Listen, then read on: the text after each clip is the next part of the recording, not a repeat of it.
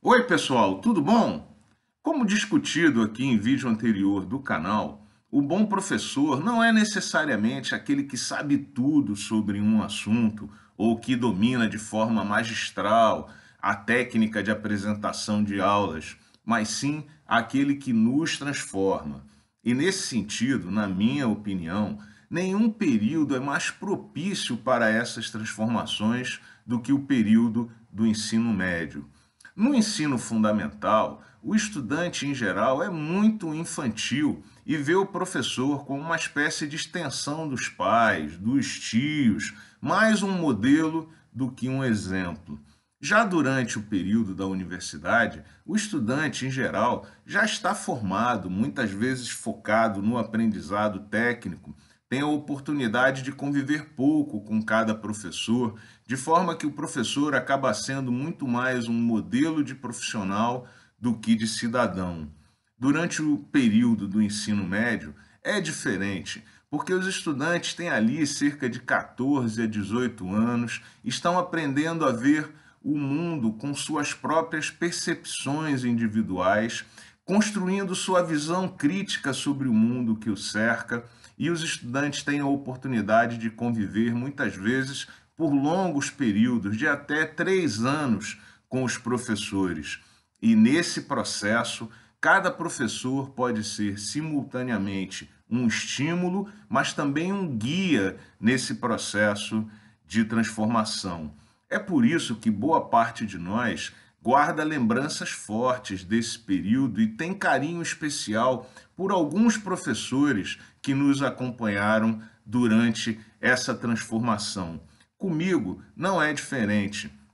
Lembro com muito carinho da professora Miriam Clare, no finalzinho do ensino fundamental, início do ensino médio, professora de Geografia no Instituto Nossa Senhora da Salete, em Salvador, que nos apresentou pela primeira vez uma geografia que ia muito além das fronteiras, das capitais e dos acidentes geográficos. Eu lembro com muita clareza o meu deslumbramento.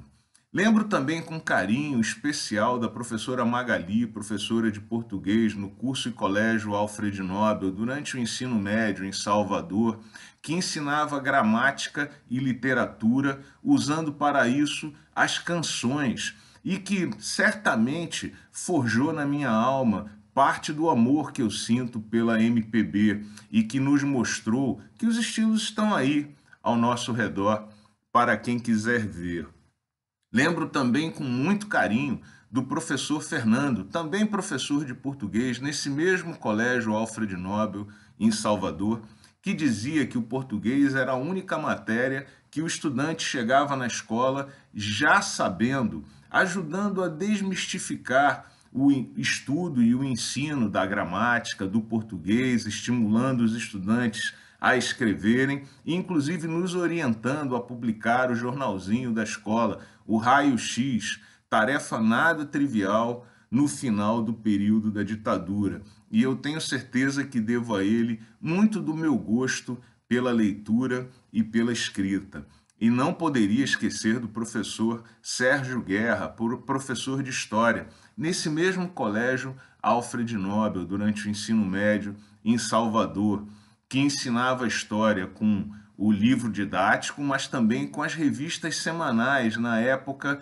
Veja e Isto É, e textos clássicos, como a História da Riqueza do Homem e As Veias Abertas da América Latina, mostrando que a história está aí acontecendo ao nosso redor e que nós temos que estar atentos para esse vetor que vai passando. E é nesse contexto que na semana do professor eu deixo aqui um beijo e um agradecimento para esses professores que nos transformam todos os dias e vão muito além do ensino básico, nos servindo como guia nesse importante processo de transformação e compreensão do mundo. Um grande abraço e até o próximo vídeo.